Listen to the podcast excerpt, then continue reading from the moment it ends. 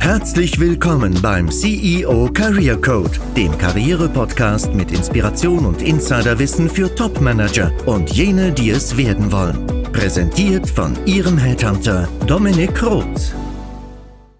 Herzlich willkommen zurück zum CEO Career Code. Nach umfangreichem Executive Search meinerseits oder nach eigenen Bemühungen Ihrerseits steht am Ende eines Bewerbungsprozesses für Sie als finaler Kandidat nun eine Vertragsverhandlung mit einem potenziellen nächsten Arbeitgeber an. Ein nicht unwesentliches Thema dabei ist die Vergütung. In diesem Podcast gab es schon einige Episoden zur optimalen Gehaltsverhandlung und auch für jene Manager, die nicht eine Steigerung im Sinn hatten, sondern eher ja, Gefahr laufen, sich durch ein zu hohes Gehalt zu disqualifizieren. Und da gibt es auch den einen oder anderen Tipp. Hören Sie gern mal die entsprechenden Folgen dazu an. Heute wollen wir mit der Lupe auf das Thema variable Vergütung eingehen. Und hierfür habe ich mir eine Expertin hinzugeholt, denn dabei gibt es einige versteckte Stolpersteine, die einem erst sehr spät, also nach längerem Antritt der Stelle, bewusst werden könnten. Frau Dr. Christine Abel war bis vor kurzem Seniorpartner und Mitglied der Geschäftsführung bei HKP, das ist eine Beratung, die sich auf das Thema Compensation und Benefits konzentriert. Sie bleibt der HR-Welt erhalten und wird sich nun selbstständig machen.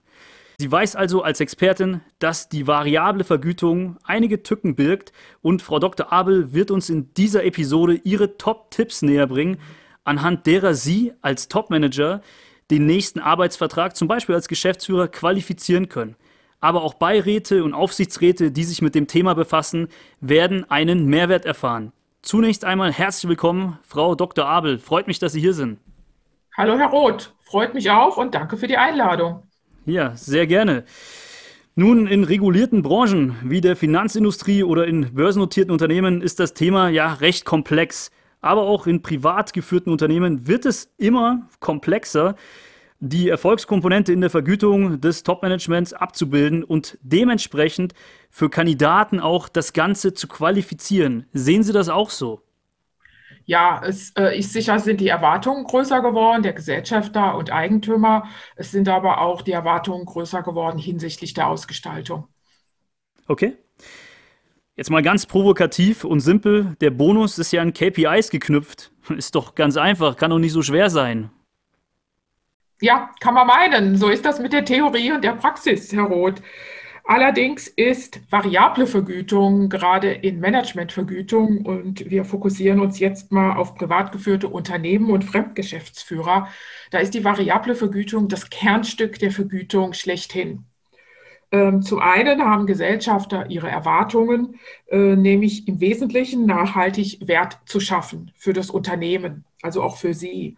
Und wir kommen nun auch hier an den Rand oder zu dem Thema Principal-Agent-Konflikt. Wir haben Fremdgeschäftsführer, die einerseits Geld machen wollen und auf der anderen Seite die Gesellschafter, die, das, äh, die nachhaltig Wert schaffen wollen, ob das Unternehmen weiter besteht oder ob es veräußert wird. Ähm, und dann kommen sie immer an den Knackpunkt, ähm, wo man Strategie übersetzt oder definiert und dann in Meilensteine übersetzt, die hoffentlich bestmöglich mit der Strategie korrelieren und das wiederum operationalisiert wird in die sogenannten Key Performance Indikatoren der Mittelfrist und Jahresplanung. Und diese Übersetzung, dieses Gefüge ist äh, nicht ganz einfach. Manchmal ist es auch eine Kunst, abhängig von der Branche oder auch abhängig, in welchen Zeiten ich unterwegs bin. Wenn wir uns jetzt mal Covid-19 und die Pandemie an, anschauen, da gibt es Branchen, die sind sehr früh davon betroffen oder sehr schnell und sind auch sehr volatil, wie wir das beispielsweise aus der Halbleiterindustrie wissen. Und insofern ist dieses Kernstück, die variable Vergütung und die Verknüpfung mit dem Performance Management, das ist Handwerk, aber manchmal ist es auch eine Kunst und viel Erfahrung oder auch Operational Excellence. Okay. Welche drei Tipps schlussfolgern Sie denn aus diesem Handwerk für unsere Zuhörer, wenn es ähm, um die qualitative Bewertung der variablen Vergütung geht. Also wir können uns auf drei Tipps erstmal konzentrieren, aber ich weiß, Sie haben eine ganze Klaviatur, die Sie spielen können und ähm, da würde ich Ihnen gerne mal freien Lauf lassen. Wenn ich jetzt ein Geschäftsführer bin, der, der sich in, dem, in der Branche sehr gut auskennt, dann äh, ist mein erster Tipp, schauen Sie sich die Strategie und die Übersetzung in Indikatoren an äh, und den Einblick in die Mittelfrist- und Jahresplanung. Und dann kann man relativ gut beurteilen, ist das eine ambitionierte oder eine überzogene Planung oder zu optimistisch ähm, der berühmte Hockeystick, wie ihn die Händler immer lieben, ähm, und stellen Sie das in Relation zur bisherigen Zielerreichung, falls das Sinn macht. Ähm, oder äh, fragen Sie mal nach bisherigen Zielerreichungen und nicht nach den Durchschnittswerten. Da kann es ja dann erhebliche Schwankungen geben. Äh, das ist der erste Tipp. Der zweite ist, verschaffen Sie sich, bevor Sie den Vertrag unterzeichnen, einen kompletten Einblick in das Performance Management des Unternehmens. Und das komplette Performance Management ist gemeint für alle Mitarbeiter. Dann haben Sie auf der einen Seite äh, die die Finanzplanung, die Übersetzung in, auch in Individualziele für die Belegschaft, wahrscheinlich aber auch Leadership-Instrumente und die Feedback-Kultur. Und äh, da kann man sehr gut erkennen den Anspruch, äh, Anspruch und Re Realität, die Güte des Performance Managements insgesamt und auch das Leistungsklima und am Ende die Leistungskonsequenz, wenn es in Vergütung geht. Und ich nenne das immer Walk the Talk, Fragezeichen.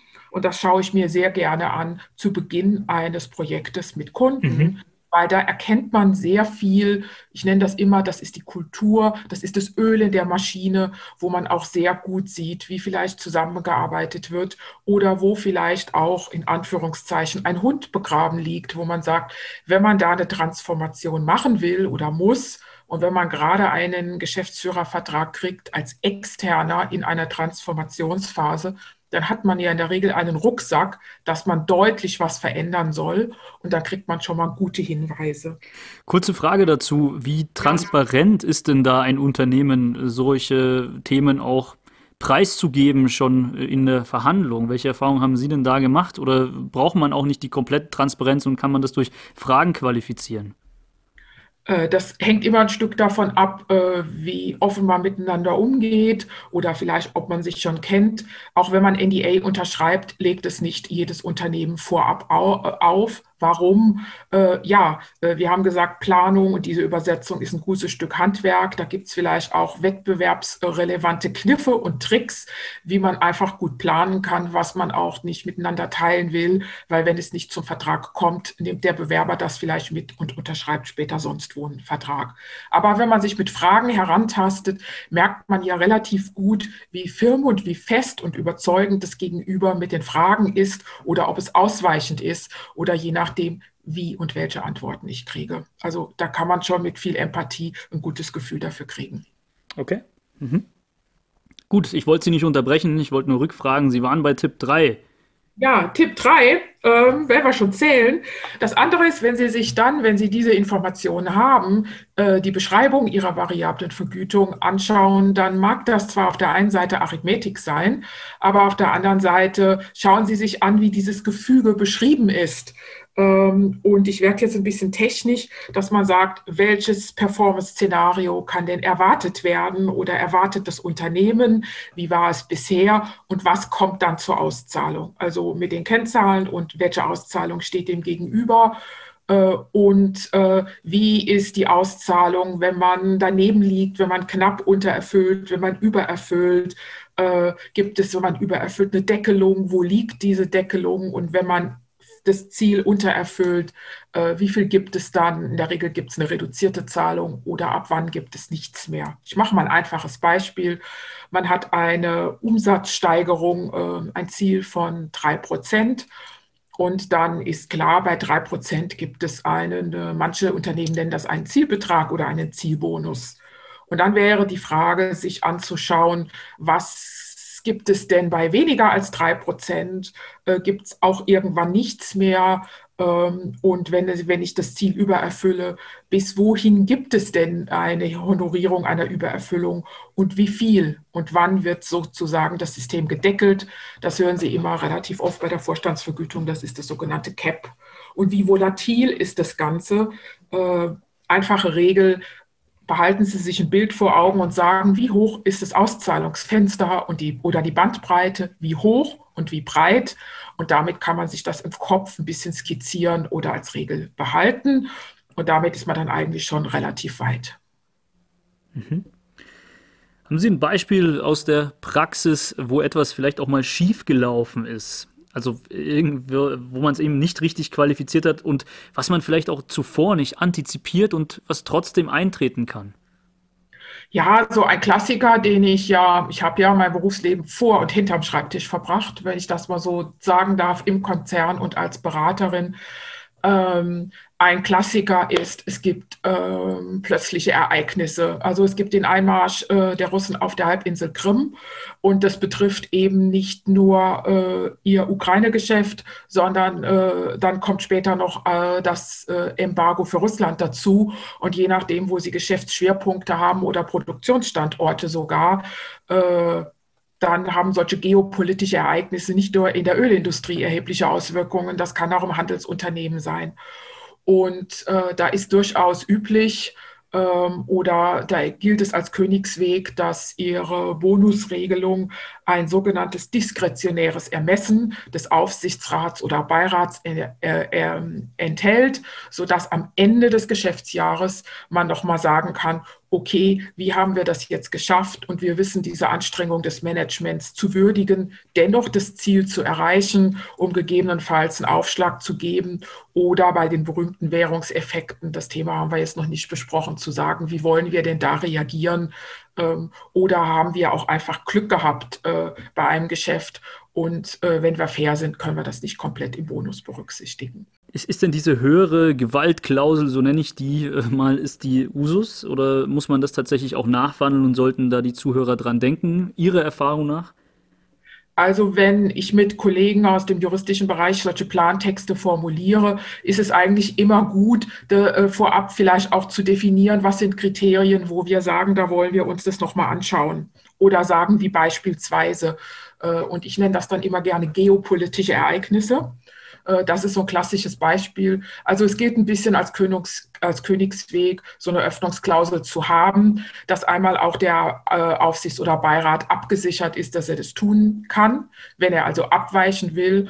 Und ähm, ja, äh, unverhofft kommt oft. Äh, und äh, ich habe, äh, also wie gesagt, als Königswegs habe äh, hab ich es mehrmals in vielen Unternehmen gesehen, habe es auch einigen empfohlen und am eigenen Leibe auch erfahren. Und das andere, das macht es eben immer schwieriger, wenn so eine Regelung oder so eine Klausel nicht drin ist. Okay. Mhm. Und wir sind ja gerade in Covid-19. Das ist ja, Eben. ich sage mal auch, äh, zumindest ein Jahrzehntefall. Ne? Eben, genau darum geht es. Ähm, denn viele haben wahrscheinlich da, also man kann ja nicht an alles denken, aber deswegen bezeichnete ich es auch als höhere Gewalt, wenn man dennoch einen guten Job macht. Ich kenne es auch von einem anderen Vorstand, der kurzfristig die KPIs seiner äh, Mitarbeiter, Kollegen, Abteilungsleiter auch geändert hat, dahingehend für Stabilisierung zu sorgen. Und das sind eben auch andere Aufgabenbereiche, Aufgabenschwerpunkte vor allem, die dann anfallen und eben nicht nur Umsatz, Kundenorientierung, sondern eben auch äh, andere, die eher nach intern gerichtet sind. Und ähm, deswegen macht es Sinn, sich da auch flexibel zu zeigen, aber vor allem ist vielleicht auch schon früh zu antizipieren, vor allem im Hinblick, im Hinblick darauf, was äh, uns jetzt auch gerade so ähm, ja, beschäftigt. Wenn wir das, wenn ich da mal noch anknüpfen kann, ist, ähm, es gibt durchaus auch Meinungen, die sagen, äh, in dem Moment, wo man erkennt, dass das nicht mehr ist wie geplant oder wie wir das antizipiert haben, dass man dann nicht unbedingt direkt die Planung ändert, äh, weil die ja auch einen gewissen Anspruch hatte oder gewisse Ratio dahinter lag, sondern dass man sagt, okay, wir lassen das jetzt mal laufen und gucken, wie wir da hinkommen und greifen gegebenenfalls später ein. Und dass es dann auch ganz gut ist, dass man vielleicht nicht direkt die Planung ändert, aber dass ein Personalausschuss, der ja ein Teil eines Beirats- oder Aufsichtsratsgremiums ist, dann früh signalisiert in einer der nächsten Aufsichtsratssitzungen und sagt, im Übrigen, wir wissen, äh, und äh, dass, dass, dass wir vielleicht bei der variablen Vergütung am Ende des Jahres anders reagieren müssen, als die Formel, die reine Arithmetik anzuwenden. Ähm, und äh, auch das dem Management oder der Geschäftsführung sagt, dass man einfach auch mal ausdrückt, wir haben das auf dem Radar und da vielleicht ein bisschen Druck rausnimmt, dass jetzt die Geschäftsführung ihrerseits direkt einfach eine Planung anpassen will. Okay, vielen Dank. Haben Sie vielleicht noch den einen oder anderen ultimativen Tipp, an den man jetzt überhaupt nicht denkt? Tja, äh, vielleicht sogar zwei. Äh, das eine ist, ähm, enthält Ihr Geschäftsführervertrag künftig Individualziele? Die würden Sie nach der reinen Governance-Lehre äh, mit dem Aufsichtsratsvorsitzenden oder Beiratsvorsitzenden als Ihrem künftigen Chef äh, vereinbaren und nicht mit dem CEO, wie das öfters gemeint ist oder wie man das in der Schweiz machen könnte. Und welchen Anteil nehmen diese Individualziele ein und ähm, welche sind es denn überhaupt? Äh, Gibt es da einen Zielkatalog oder wie konkret werden die vereinbart? Ähm, nicht, dass es am Ende des Jahres äh, gilt, Erwartungen zu managen. Äh, ja, und der andere Tipp war, enthält die Bonusregelung ein diskretionäres Ermessen seitens des Aufsichts und des Beirats aus den eben erwähnten äh, Gründen. Mhm. Äh, wie, wie gesagt, unverhofft kommt oft. Das ist auch so ein alter Praktikerspruch. Ich glaube, das ist ein Top-Tipp, vor allem in der gegenwärtigen Situation. Wie gesagt, mhm. über Nebenleistungen sprachen wir noch nicht. Wie sind diese denn zu bewerten?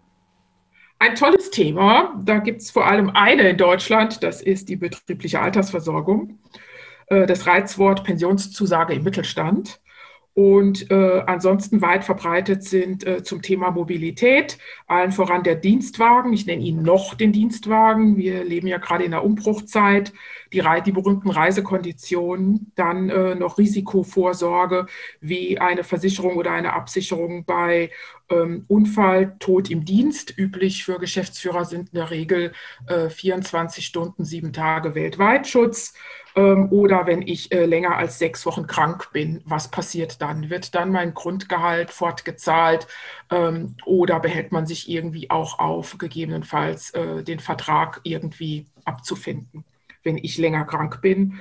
Äh, wichtiger Tipp noch, ein Medical Check-up, äh, das ist durchaus auch üblich. Alle zwei Jahre gibt es durchaus Unternehmen oder das ist sehr, äh, sehr oft, wo Unternehmen die Kosten übernehmen. Und zurück zur betrieblichen Altersversorgung mein Tipp, dort habe ich ja mein Handwerk gelernt zu Beginn meines Berufslebens, gerade Eigentümer und im Mittelstand oder Familienunternehmen fürchten das Wort Pensionszusage aufgrund der vermeintlich langfristigen und früher unplanbaren Kosten. Früher meint man vor 20, 30 Jahren, als das Direktzusagen war und man Rückstellungen bildete. Aber man kann das relativ gut machen, äh, denn wenn das Unternehmen keine Pensionszusage gewährt, dann erhöhen sich in der Regel die Forderungen des Kandidaten an seine Festvergütung in Form des vermeintlich höheren Bruttobetrags. Also der sagt, was will ich netto haben und äh, geht es einfach verdoppeln und schlägt ihn das aufs Festgehalt. Mhm. Pragmatischer ist für beide Vertragspartner einfach zu sagen, es wird ein monatlicher Festbetrag vereinbart, eine sogenannte Zusage oder Experten nennen das die Allowance. Und diesen überweist der Arbeitgeber per Entgeltumwandlung für Sie als Geschäftsführer direkt in eine externe Kasse. Dann äh, ist das die sogenannte Entgeltumwandlung gemäß des äh, äh, Betriebsrentengesetzes. Und erst im Alter erfolgt die sogenannte nachgelagerte Besteuerung durch Sie als Geschäftsführer und diese Zusagen sind per se direkt unverfallbar. Das heißt, ab der Umwandlung des ersten Beitrages oder der ersten Zulage ist das Geld direkt unverfallbar. Okay, vielen Dank für den Einblick. Wie ist es eigentlich mit individuellen Zugeständnissen wie Antrittsprämien oder andere Garantien? Ja, oder die berühmte Sign-on-Prämie. Ne? So, wenn ich hm. den Vertrag unterschrieben habe und noch vor Antritt fließt bereits Geld. Das gilt nicht mehr als Good Governance, weil kein Wert geschaffen worden ist.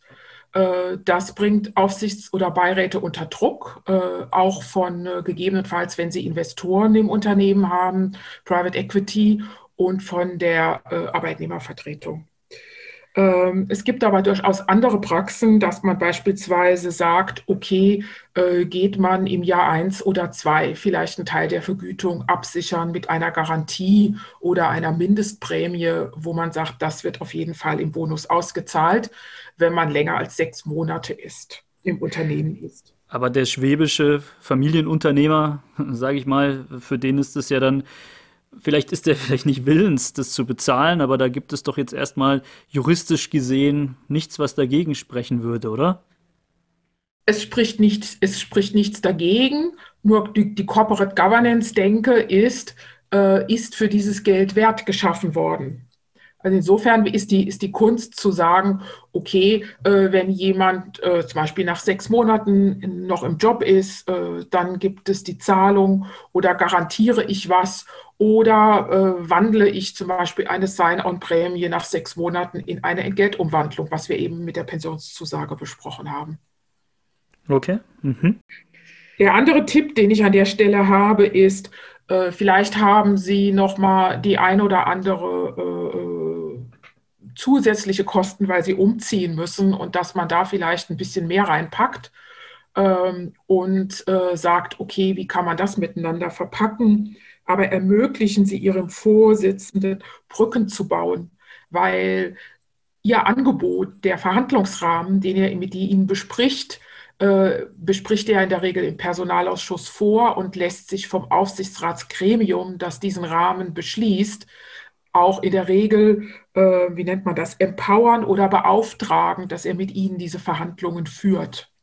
Und wenn er dann später zurückkommt und sagt, wir haben diese oder diese Sondervereinbarung oder Zusatzvereinbarungen, ähm, dann ist es gut, wenn er das begründen kann, dass er sagt, ich habe nicht grundsätzlich an der Systematik was geändert, das bleibt bei allen drei Geschäftsführern gleich, aber für die Jahre eins und zwei haben wir hier eine Übergangsregelung getroffen, die läuft zeitlich aus. Und wenn er das berichten kann, äh, dass er sagt, äh, es sind zeitlich befristete Regelungen und äh, ich habe gute Gründe, äh, nachvollziehbar, dass jeder sagt, ja, das können wir ja auch verstehen, die Kinder müssen die Schule wechseln, die sind jetzt noch im Ausland in der Schule, äh, muss man da vielleicht irgendwie noch eine Weile ein Schulgeld bezahlen oder vielleicht eine doppelte Haushaltsführung, weil das Schuljahr beendet werden soll. Und das sind Dinge, die man gegebenenfalls besser argumentieren kann, insbesondere wenn im Beirat auch noch Arbeitnehmervertreter sitzen. Die behalten sich das sehr gerne, wenn ihre nächste Vertragsverhandlung ansteht. Mhm. Es gibt ja auch oft auf C-Level befristete Verträge. Und ähm, mhm. ähm, da hatten Sie mir mal auch äh, schon im Vorgespräch gesagt, dass es Sinn macht, ähm, auch eine Klausel aufzunehmen, dass man sich nochmal kurz oder beziehungsweise eigentlich sechs bis neun Monate vor Vertragsende nochmal zusammensetzt im Gremium und ähm, sozusagen über eine Verlängerung spricht. Und diese Klausel, da denken wahrscheinlich viele nicht dran, die kann man sich ja auch vertraglich fixieren lassen, oder? Ja, und äh, es gibt auch äh, viele Unternehmen, das ist gerade im Konzern, ähm, wo man, äh, wo das auch Standard ist, also wo das, wo es Mustervertrag gibt für Geschäftsführer im Konzern und man äh, sagt, das ist ein faires Verständnis, wie man miteinander arbeitet, äh, gerade wenn es Vertragslaufzeiten von nur drei Jahren, also Bestellperioden von nur drei Jahren sind, äh, dass es da Klauseln gibt, dass man sagt, sechs bis neun Monate spätestens vor Ende der Laufzeit ist man bemüht, dem Kandidaten äh, eine Aussage über die Vertragsverlängerung und die neuen Konditionen mitzuteilen. Und warum? Dass man einfach vermeidet, dass die Geschäftsführer permanent im Arbeitsmarkt bleiben äh, und damit eigentlich die Vergütung teurer ist ähm, oder damit die Schraube immer weiter hochdreht. Ähm, und das auch eine Art von einem fairen Verständnis ist, wie man miteinander arbeitet. Mhm. Okay. Ein Thema, das jetzt über die variable Vergütung hinausgeht, aber wenn ich sie schon mal dran habe, mir begegnen auch immer wieder Wettbewerbsklauseln. Wie stehen denn Sie dazu, jetzt unabhängig von der Dauer, ähm, auch was die Tragbarkeit angeht? Also ich mache da eher die Erfahrung, dass die eben nicht so tragbar sind und ähm, bei einer gerichtlichen Auseinandersetzung, dass da schon der Arbeitgeber im Zweifel verliert. Ähm, haben Sie die Erfahrung auch gemacht? Ja, und ich habe auch die Erfahrung gemacht, und wenn ich da auch wieder aus meinen Erfahrungen berichten kann, ähm, maximal sind es zwei Jahre in, in einer sehr schnelllebigen Welt, äh, sperre ich damit jemanden komplett weg. Äh, und das wird für Unternehmen verdammt teuer, wenn es dazu kommt. Ähm, und eigentlich sind, ist im Moment die Regel, dass man sie nur dezidiert vergibt. Ich mache jetzt mal ein Beispiel. Äh, sie haben einen Bremsenpapst oder jemand hat ein Papstwissen, also ein ganz spezifisches fachliches Wissen, wo Sie dann sagen, okay, oder ich definiere im Vorfeld, in welcher Konstellation.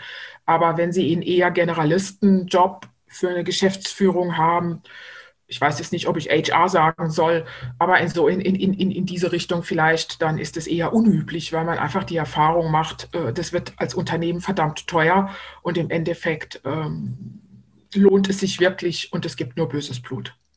Okay. Es gibt gar nicht andere Möglichkeiten. Ne? Mhm. Okay, vielen Dank. Hm, Sie haben auch so ein Schema, das Sie empfehlen, so eine Formel, nach W-Fragen vorzugehen. Könnten Sie uns die mal darstellen? Ja, das ist so ein bisschen aus dem Lehrbuch, wenn man ähm, Mitarbeiter trainiert oder wenn man Seminare für Kunden macht. Die fünf Ws. Das heißt, Sie fragen sich, was? Das ist die Frage nach den Bestandteilen, also fest, variabel, einjährig, mehrjährig, variabel, Nebenleistungen. Wie? Also wie wird ausgezahlt? Ne? Der Vergütungsmix, fest zu variabel, der variable Mix. Wie viel ist natürlich die Frage nach der Vergütungshöhe und da kleiner Tipp, Marktvergleiche sind nicht alles. Es kommt viel eher darauf an, wie realistisch sind die Auszahlungsszenarien. Und denken Sie hier auch an äh, diese Fenster, an äh, Höhe und Breite. Wofür? Das ist die Performance Story, die Definition der Performance. Und wann? Ich sage immer, das ist so der persönliche Cashflow. Wann kommen denn diese Elemente zur Auszahlung? Beispielsweise Pensionszusage ab Alter 60 oder Vollendung des 67. Lebensjahres erst oder bei einer mehrjährig variablen Vergütung, die sogenannten Long-Term Incentives, gibt es ja Performance-Perioden, äh, drei oder bis zu fünf Jahren. Okay. Ich glaube, diese fünf Ws, die können wir nochmal in den Show Notes verlinken, da die visuelle Darstellung über einen Podcast sehr schwierig ist und ähm, da mhm. kann man sich das direkt danach nochmal durchlesen, in Erinnerung rufen. Ich habe an der Stelle zu danken ähm, für diese sehr, sehr gute Podcast-Episode mit so viel Content. Wenn man sich im Auto angehört hat, sollte man vielleicht sich auch nochmal danach hinsetzen und ähm, da nochmal reinhören. Ich danke Ihnen. Wie kann man Sie denn erreichen, Frau Dr. Abel, wenn der ein oder andere Zuhörer noch eine Frage dazu hat? Ähm, über mein LinkedIn-Profil, da steht auch die Mobilnummer oder über mail at christineabel.de. Super. Vielen Dank Ihnen. Vielleicht bis zu einem nächsten Mal. Gerne, Herr Roth. Ich habe zu danken. Hat Spaß gemacht. Wenn Ihnen als Zuhörer, Zuhörerin diese Interviews eine Inspiration sind, beziehungsweise Sie aus meinen Episoden ohne Interviewpartner einen wahren Mehrwert für Ihre Karriere beziehen, freue ich mich, wenn Sie den Podcast abonnieren, um zukünftige Inhalte nicht zu verpassen. Treten Sie auch gerne in Kontakt mit mir, falls Sie im Unternehmen bei der Suche und Auswahl nach geeigneten Führungskräften Unterstützung suchen oder Sie sich als Führungskraft selbst in der Neuorientierung befinden, also zum Beispiel den nächsten Job antreten möchten oder ein Aufsichtsrats- bzw. Beiratsmandat anstreben. Sehen Sie hierzu mal in die Shownotes dieser Folge, denn dort finden Sie die entsprechenden Kontaktmöglichkeiten je nach Bedarf. Dort finden Sie auch eine kostenfreie Video-Fallstudie verlinkt mit ersten Tipps für Ihre Neuorientierung. In jedem Fall rate ich Ihnen dazu, den Podcast zu abonnieren, wie gesagt, denn wir beleuchten Karriere weiterhin auf einer ganzheitlichen Ebene. Ich freue mich auf die nächsten Episoden mit Ihnen. Ihr Dominik Roth.